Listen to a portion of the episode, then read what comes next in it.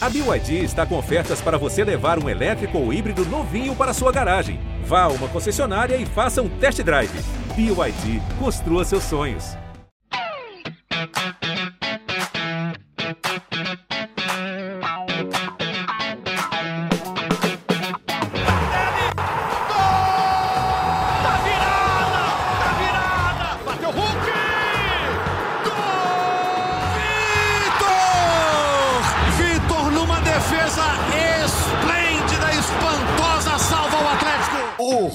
Hood jantou mais cedo na terra da linguiça. É, o Atlético venceu o Bragantino lá em Bragança Paulista. 2 a 1 Bragantino vice-líder do campeonato, jogando em casa, e o Galo foi lá e conseguiu uma vitória muito importante. O Atlético é o sétimo colocado no Campeonato Brasileiro, está firme no seu objetivo de entrar na zona de classificação para a Libertadores. Olha, mas tá difícil entrar, hein? Tem várias rodadas que o Galo tá ali batendo na porta. Ontem, é, a gente tá gravando aqui na quinta-feira, né? Mas na quarta-feira o Atlético chegou a entrar e depois saiu de novo do, do G6, a zona de classificação para a Libertadores. Alô, massa do Galo, muito bom dia, muito boa tarde, muito boa noite. Está começando mais uma edição do GE Atlético. Eu tô com o Rodrigo Franco, narrador, tô com a Carol Leandro, que é a voz da torcida do podcast, e a Sabe Tudo Laura Rezende, que tem informações sobre o Atlético, os bastidores do Galo, para a gente repercutir essa vitória e falar do que vem pela frente, né? Porque já agora, né, tem um jogo contra o Fluminense. Mas primeiro aquela ola, gente, para a gente saber se está todo mundo ligado. Tá todo mundo aí? Presente. Você que puxa essa ola aí, viu, Carol? Você é torcedora mesmo de arquibancada, né? A gente está aqui como jornalista e a Carol representando a massa do Galo. É, vamos falar daqui a pouco sobre o Fluminense, mas vamos começar com esse Bragantino e Atlético, Rodrigo. Um gol do Hulk, um gol do Igor Gomes. Aí o Galo fez 2 a 0 e o Bragantino descontou com o Thalisson. O Everson já pegou muito, né? Mais uma vez o Everson foi, foi decisivo. O Galo vem alternando vitórias contra times que estão na parte de cima da tabela e derrotas com times que estão pontuando menos, né? Você acha que é falta de concentração? O Galo pode mostrar sempre a concentração que mostrou na ótima atuação contra o Bragantino, Rodrigo? Fala, Rogério, Laura, Carol, alô, massa atleticana. Olha, eu acho que o Atlético deu uma grande resposta, uma resposta muito boa à derrota que foi sofrida para a massa do Galo no clássico contra o Cruzeiro. Eu acho que o Atlético segue na sua campanha de instabilidade no Campeonato Brasileiro, alternando atuações muito eficientes, muito competitivas, com atuações muito ruins. Na minha opinião, a pior delas, exatamente no clássico, que era um jogo especial, o primeiro na Arena MRV, e o Atlético acabou derrotado pelo seu maior rival. Contra o Bragantino, há que se considerar que o Atlético estava enfrentando um time que joga talvez futebol mais vistoso nesse momento do Campeonato Brasileiro. Eram oito jogos de invencibilidade, um time jovem, a menor média de idade do Campeonato Brasileiro, mas muito organizado e muito bem treinado pelo Pedro Caixinha. Então, natural que o Bragantino tenha tido chances no jogo, tenha criado muitas chances de gol e dado trabalho para o Everson. Mas o que chamou mais atenção, claro, tem a eficiência do Hulk, na cobrança do pênalti, que já foi um ponto delicado para ele nessa temporada, chamando a responsabilidade depois de uma derrota no clássico, batendo o pênalti. A presença do Igor Gomes, que entrou, primeiro toque na bola, uma linda finalização para fazer 2 a 0. Mas chamou atenção que o Felipão, que muitas vezes é criticado por fazer um time que compete, mas que não tem soluções táticas, ter apresentado uma contra o Bragantino. O primeiro gol sai no lançamento do Bruno Fux, na jogada que origina o pênalti e aí o pênalti convertido pelo Hulk. Ele viu essa questão. O Atlético tentou explorar isso ao longo de boa parte do jogo. Os lançamentos longos no meio da defesa do Bragantino, que é uma defesa que tem se mostrado eficiente ao longo de todo o campeonato. E isso é dedo do treinador. Então, talvez uma evolução, além da resposta que os jogadores, que também ficaram muito sentidos pela derrota no clássico, tenham dado no jogo de ontem, foi também a resposta do Filipão como treinador, como um treinador experiente que ontem sim conseguiu enxergar uma solução tática para o jogo e levou o Atlético a uma vitória importante que mantém o time forte por vaga na Libertadores, não só na pré. Eu acho que o Atlético ainda pode acreditar que G4 ainda é possível. É isso aí, o Atlético está fazendo um ótimo segundo turno, né? Outro número que me chama a atenção aqui, é, Laura, Hulk e Paulinho, né? Os dois com 11 gols, o Hulk fez um ontem, né? O Atlético tem 34 gols do campeonato. 22 foram com a dupla Hulk e Paulinho. Ou seja, eles fizeram praticamente dois terços dos gols do Atlético no campeonato. Em relação à atuação do time, a gente estava perguntando sobre essa oscilação, Laura. Por que, que o Galo não pode jogar sempre assim? É o que o torcedor deve estar perguntando, né? Por que, que o Galo não joga sempre assim, como jogou contra o Bragantino? É a resposta que eu queria ter também, a, e o Filipão também queria ter essa resposta, né? Porque, é, de fato, nessas últimas rodadas, o Atlético vem oscilando muito no campeonato, ganha do Palmeiras fora de casa, é derrotado por Curitiba na Arena MRV, perde para o Cruzeiro na Arena MRV e ganha do Bragantino, um dos melhores times do campeonato, vice-líder. É muita oscilação para esse time do, do Atlético e eu queria ter essa resposta na ponta da língua, mas também não tenho explicação para te dar para tamanha oscilação, viu, Rogério? Você falou de Hulk, de Paulinho, dessa dupla tão entrosada. Pela primeira vez desde que o Hulk chegou no Atlético, ele está tendo alguém ali na sombra dele na artilharia, né? Porque foi artilheiro isolado dos últimos anos, 21, 22, e esse ano tá aí com um, um, colega, uma concorrência boa ali na cola, o Paulinho sempre pertinho dele ali na artilharia. E só, só dando um, um número legal do Hulk aqui, Rogério, Hulk está muito próximo de chegar aos 400 gols na carreira. O gol de ontem, de pênalti, é, em cima do Bragantino foi o gol 398 do Hulk em jogos oficiais. Contando amistoso, já passou de 400, mas em jogos oficiais foi o gol 398, muito perto de chegar nessa marca aí. São 91 gols pelo Atlético. Muito, muito na história do Galo já, esse atacante camisa 7. É, e gols que renderam, né? Que renderam títulos, gols que serão lembrados. Gols né? históricos, né, Rogério? Verdade, é. Ô, ô, Carol, você como torcedora não chegou a ficar de mal da equipe, né? Depois do fim de semana, não, né? Quem ama ficou... perdoa, Rogério, você sabia, né? Mas foi pouco tempo, né? eu tenho que chegar em casa e mandar aquela mensagem: olha, eu estava de cabeça quente, né? É exatamente isso, Rogério. A torcida estava magoada, a torcida ficou sentida com a atuação de domingo, porque não é, não é tanto sobre futebol, Rogério, é sobre a postura do time postura do time de domingo foi preocupante. Mas o Hulk falou, né? Futebol é bom que te dá a oportunidade de mudar isso três dias depois. E aí o Galo vem três dias depois e completamente diferente do que foi domingo, consegue um resultado que era inesperado, porque o Bragantino não vem perdendo em casa, vem jogando muito em casa e aí é o Galo, sabe, Rogério? Ontem muita, muita gente, muita gente comentando sobre ah, e se o Galo não perde pro Cruzeiro e pro Curitiba em casa? Ah, se os pontos que o Galo deu mole durante o campeonato. Assim, não precisa nem buscar todos, não. Só pontos esse absurdo, assim. Contra o Vasco em casa, contra o Curitiba em casa, contra o Cruzeiro em casa. Era papo de estar tá falando de liderança. Mas é exatamente por isso que o Galo não está brigando lá em cima, porque o Rodrigo trouxe muito bem. O Galo é um time instável. O Galo, o Galo não consegue manter essa, essa pegada. E, e eu acho, Rogério, que é muito pelo adversário. Não, eu acho que não tem tanto a ver com um time simplesmente. Obviamente, a postura do Galo ontem estava diferente. Isso era, era notório. Mas também o, o adversário que propõe jogo, o adversário que vem para cima do Galo, dá espaço para o Galo, o Galo consegue buscar a bola a bola longa, que consegue buscar contra-ataque. Isso Carol, muda um pouco. Oi. Você acha então que não tem nada a ver com falta de concentração, com displicência? Você acha que não está rolando isso não, né?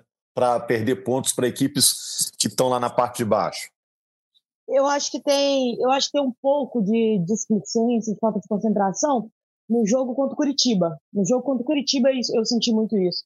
Depois que o Galo sai na frente, o Galo dá uma, uma moscada, digamos assim, acha que, o jogo está sob controle e acaba perdendo por falta de concentração. O gol que o Galo toma ontem, eu também achei que foi um pouco de um, o único momento baixo do, do time de concentração cedeu esse, esse espaço.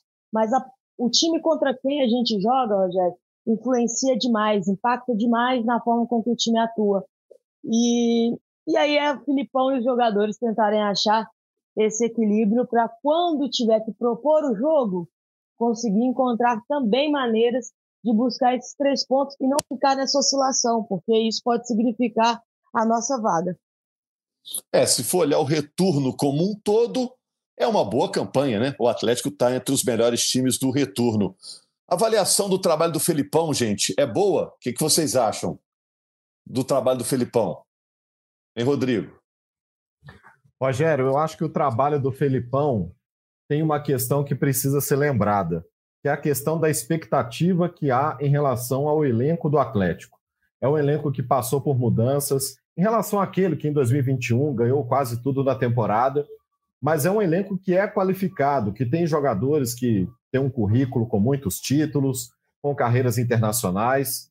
Então, parte de uma expectativa de que esse elenco do Atlético pode render mais do que rendeu ao longo da temporada. Poderia ter ido mais longe na Libertadores, poderia ter ido mais longe na Copa do Brasil.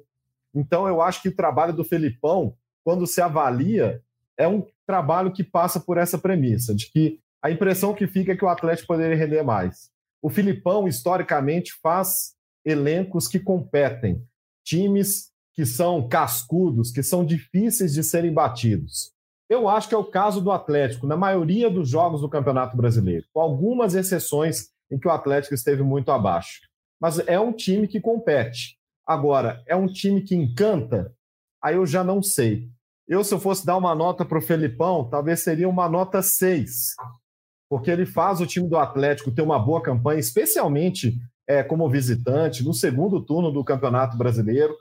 Mas eu acho que com o que ele tem na mão, talvez poderia dar um brilho no olhar mais intenso na massa atleticana, um time que jogasse um pouco mais, talvez um pouco mais para frente, um pouco, um pouco com mais gana de atacar, de buscar o ataque. Às vezes parece um time meio travado. Então, por isso, vai uma nota 6 para o Felipão. Está na média 6, né?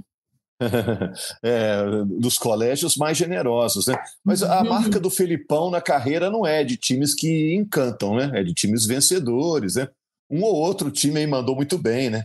Seleção de 2002 e tudo, né? Mas é um vencedor, uma outra maneira de jogar, né? O Palmeiras Agora... de 99 encantava.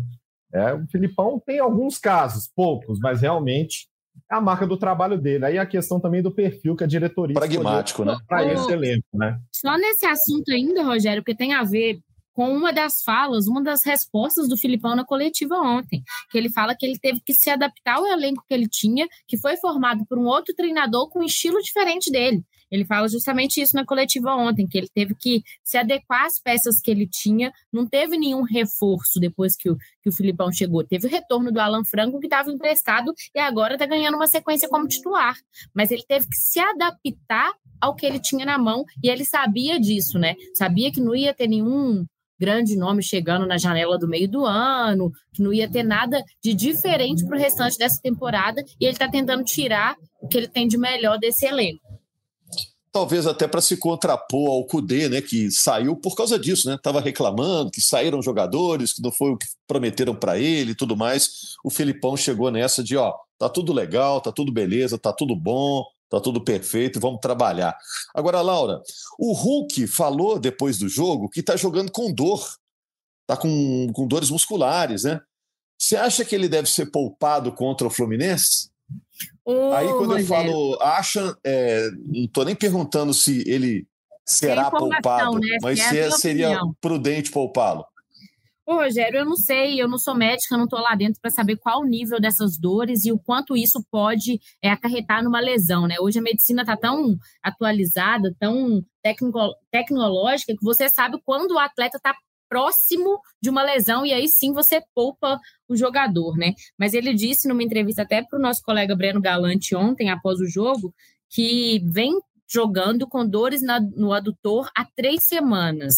Ou seja, já é uma coisa que está incomodando ele um pouquinho ali. O Hulk, a gente sabe que ele é um atleta muito disciplinado, trabalha muito, treina muito. Eu acredito que com o departamento médico tão comprometido quanto do Atlético, se tivesse próximo de ter uma lesão ali, Rogério, pro, provavelmente ele não estaria jogando. Então eu acho que não deve ser poupado, até porque são jogos. O Atlético tem uma sequência dificílima aí os próximos dois jogos em casa o Fluminense e o Fortaleza.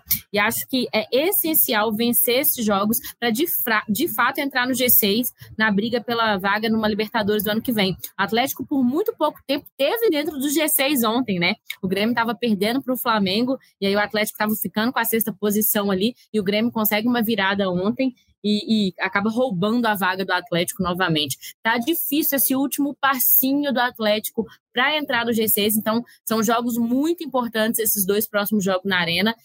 Jogos na arena, e eu não pouparia o Hulk, acho que também não vai ser poupado. Acho que está fazendo um trabalho de recuperação bom para que, mesmo com dores, consiga render e ajudar o Atlético nesses dois próximos jogos. O Galo já jogou sem ele nesse campeonato contra o Botafogo, né, lá na Arena MRV, e venceu, né, mesmo sem o Hulk. Mas é claro que quando o Hulk está ausente, o jogo perde uma grande atração, né? Porque ele é o ídolo máximo do Atlético atualmente. É, olha só, Carol e Rodrigo, a Laura falou desses jogos aí, Fluminense e Fortaleza. São os próximos jogos do Galo, os dois na Arena MRV. O Fluminense é finalista da Libertadores e o Fortaleza é finalista da Sul-Americana. Ou seja, o Atlético vai enfrentar dois times que estão disputando finais de competições continentais. Mas não devem vir também com a força máxima, porque estão envolvidos nessa disputa aí. É, o Fortaleza, no caso, pode vir ressaqueado, né? Ou pela vitória ou pela derrota. Enfrentar Fluminense e Fortaleza agora é copo meio cheio ou copo meio vazio? Carol, você que não bebe. ah, o copo, eu tô vendo o copo meio cheio, Rogério, porque eu acho que o foco dos dois times vão ser completamente nas, nas competições continentais, e tem que ser, né? Estamos jogando uma final, que é jogo único, todas as forças são concentradas para esse jogo, e, e, o Galo pega ele exatamente nesse momento. E também vem de encontro ao que eu tinha falado sobre o tipo de adversário. São dois times o Fortaleza menos, mas o Fluminense é um time que propõe muito jogo, joga com a posse de bola o tempo todo, e eu acho que é, é, é o encontro do que o Galo pretende, né? O Galo vem rendendo mais jogando contra times assim, o Galo vai jogar em casa e o Galo vai pegar eles com a cabeça em outra competição. Para mim, é o, é o melhor momento para pegar essas duas equipes, porque quando eu falo melhor momento, não é porque eu acho que vai ser fácil, não, Rogério. É porque se não fosse nesse momento, se fosse as duas equipes brigando 100% pelo, pelo G6 junto com o Galo aí, era um jogo muito mais complicado, porque são duas grandes equipes. Então, melhor pegar eles com a cabeça em outra competição do que pegar eles disputando vaga de fato com o Galo. E, e coincidência, né, que caiu exatamente nessa semana o, esse jogo do Galo e o Fortaleza, que já vem com a vaga desde a Libertadores, vem aqui só para cumprir tabela, porque tem que jogar o Brasileirão, e o Fluminense já pensando no Boca, assistindo o jogo do Boca, sem preocupar com a gente, que o Galo pegar esses seis pontos em casa, e o jogo da sequência é contra o América, nunca deixa de ser em casa também, então o Galo tem uma oportunidade de emendar três vitórias consecutivas, e isso passa muito principalmente por esse primeiro jogo contra o Fluminense, para pegar embalo e, e nisso, espero eu, né, com o Hulk em campo, porque quando ele não está em campo, Rogério, fica tudo um pouco mais difícil. O clássico assim. contra o, o, América confirmado em Uberlândia, né? Uberlândia, uhum. é, esse jogo agora, o sábado agora, é, Atlético e Fluminense no Sport TV, hein? 4K para você acompanhar, ou então lá na Arena MRV, que está tendo o recorde atrás de recorde, né, Carol? O último, 42 mil, né? Foi o jogo contra o Cruzeiro. Será que bate agora nesse próximo contra o Fluminense? Vão aumentar lá a carga, vão disponibilizar mais ingressos? Tomara, Rogério. Eu não sei como é que está a pedida do Fluminense aí em relação ao, ao ingresso de visitante, né? Mas se ampliasse o espaço ali para a torcida do Galo, liberar os 45 mil que, tem, que pode né, comportar a arena, porque eu imagino que não seja um jogo que precisa tanto aquele espaço. De torcida do Fluminense deve estar aguardando para a final da Libertadores. Se tinha algum dinheirinho guardado, foi gasto no jogo do dia 4 de novembro no Maracanã. E estão certíssimos, tá? Não preciso preocupar com esse jogo, vai todo mundo lá para a final e aí seria, seria lindo ter a casa cheia. O Galo, que no projeto né, falavam isso, que o setor visitante era aquela parte toda, mas que poderia ser arrastado, assim, né, a divisória para quando fosse menos ingressos. Eu não vi isso acontecendo ainda, e aí eu já não sei, né, se é porque ainda não tem condições de fazer ou se é pelas questões de limitação de quantidade. Mas esses dois jogos, na sequência, são dois jogos que eu imagino que desse para fazer isso, para aumentar o espaço da torcida do Galo, colocar a carga máxima. O Galo já deu uma, uma reduzida aí no, no valor dos ingressos, um pedido que a torcida vem fazendo recorrentemente. E sábado, eu imagino que é isso, Rogério. Casa cheia, apoio total. E quem sabe a gente não bate mais um recorde na arena. Eu vou fechar com a Laura, vai trazer as informações sobre quem o Atlético vai perder para esse jogo contra o Fluminense, quem está voltando. Mas primeiro eu quero saber do Rodrigo também, Rodrigo, para encerrar com você. Se o fato do Atlético ter perdido os dois últimos jogos da Arena MRV torna quase a obrigatória a vitória contra o Fluminense, né? Que tudo começou tão bem na Arena MRV para o Galo, né? Ganhou três seguidas. Aí depois perde para Curitiba e perde para Cruzeiro. O Galo vai entrar com o sangue nos olhos também por isso no jogo contra o Fluminense? Não tenho dúvida, Rogério. Já seria um jogo diferente, porque o Atlético é o sétimo com 46 pontos, o Fluminense o oitavo com 45. Aí vem o Fortaleza em nono com 42. Esses dois jogos, o Atlético, especialmente contra o Fluminense, confronto diretíssimo por vaga na Libertadores. Não importa se o Fluminense vai poupar parte do time ou o time todo pensando na final contra o Boca da Libertadores. É, Cano, por exemplo, não joga, né? Cano já é, não joga, né? o Cano com certeza não vai jogar, já é uma ótima notícia para a torcida do Atlético. Né? O Cano, um atacante inspiradíssimo. Mas o Atlético, sim, eu acho que está pressionado para dar uma resposta. Deu parte da resposta à torcida no jogo contra o Bragantino, vencendo fora de casa, se reabilitando, a vitória por 2 a 1 mas quer dar outra resposta à torcida, ainda pelo que ficou devendo no clássico, também no jogo contra o Curitiba sim, o Atlético vai entrar mais pressionado para vencer em casa. E vai ser um teste a essa tese, né? Será que o Atlético está tendo mais dificuldades? É contra times que não propõem o jogo? O Fluminense, com o time titular ou reserva, vai propor o jogo. É o Fernando Diniz que está ali à beira do campo. Pelo menos vai tentar. Então o Atlético acho que também vai ter essa resposta tática, digamos assim, de estratégia. Se ele se dá melhor mesmo, é contra time que o ataca, como foi o Bragantino, na última rodada do Campeonato Brasileiro e como deve ser o Fluminense com o time titular ou reserva. Mas o Atlético, sim, contando com a torcida, com essa sintonia, para ter uma arrancada no final do campeonato e buscar a vaga na Libertadores. O que, que muda para o Galo para esse jogo, ô, Laura? Porque o Batalha agora vai ficar um tempinho no departamento médico, né? É isso, Rogério. Batalha passou por uma cirurgia no joelho hoje é, data que a gente está gravando, né, quinta-feira. O Atlético não divulga é, tempo de recuperação, mas vai ficar fora mais um tempinho no departamento médico. É, Para o próximo jogo, o Atlético não perdeu ninguém por suspensão, mas tem o retorno do Maurício Lemos e do Zarate, que estavam cumprindo suspensão nesse último jogo contra o Bragantino. Agora, só uma, um, último ponto que eu vou levantar aqui, Rogério o Rubens pediu passagem ontem, né? É, a torcida muito pedida de ver o Rubens jogando de fato no meio-campo, é, que é a função de origem dele. E ele estava sempre atuando na lateral esquerda, improvisado. Ele até chegou a falar que mudou de posição, que era lateral mesmo, mas pediu passagem numa ótima partida, jogou pouco mais de 70 minutos, o que ele deu conta ali. Acho que o Filipão botou uma pulguinha atrás da orelha e vai ter que achar um espaço para ele nesse time, mesmo com o retorno do Zaracho. Não, sei o que, que o Rodrigo e a Carol pensam.